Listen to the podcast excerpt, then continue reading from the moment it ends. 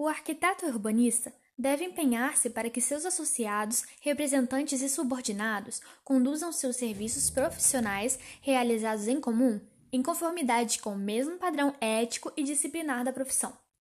Ao exercer a docência profissional, deve contribuir para a formação acadêmica, tendo em vista a aquisição de competências e habilidades plenas para o exercício da arquitetura e urbanismo.